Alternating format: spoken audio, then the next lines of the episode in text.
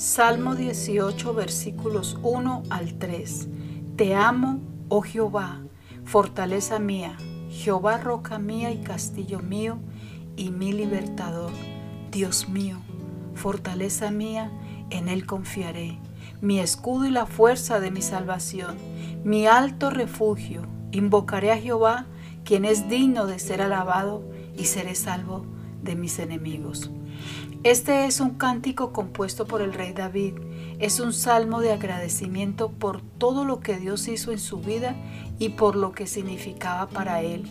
Este salmo también aparece con algunos cambios en 2 de Samuel 22. Aquí vemos que inicia con una declaración de amor. La traducción Nueva Versión Internacional dice, "Cuánto te amo, Señor." David amaba a Dios por encima de sus circunstancias. Desde que fue ungido como el futuro rey de Israel, David le tocó vivir muchos años como fugitivo, lejos de su casa, lejos de su familia, lejos de su pueblo.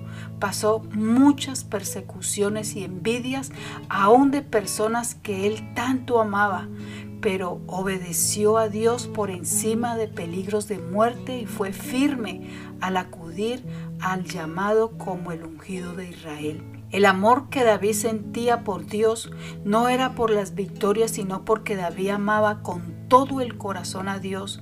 David estaba obedeciendo con el mandamiento más importante, como lo mencionó Jesús en Marcos 12:30, cuando uno de los escribas le preguntó a Jesús que cuál era el mandamiento más importante y Jesús le contestó, ama al Señor tu Dios con todo tu corazón, con toda tu alma, con toda tu mente y con todas tus fuerzas.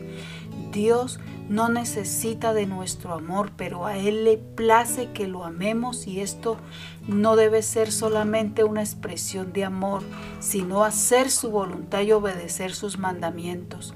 También podemos recordar la exhortación de Salomón, el hijo del rey David, en Proverbios 3, Hijo mío, no te olvides de mi ley y tu corazón guarde mis mandamientos, porque largura de días y años de vida y paz te aumentarán.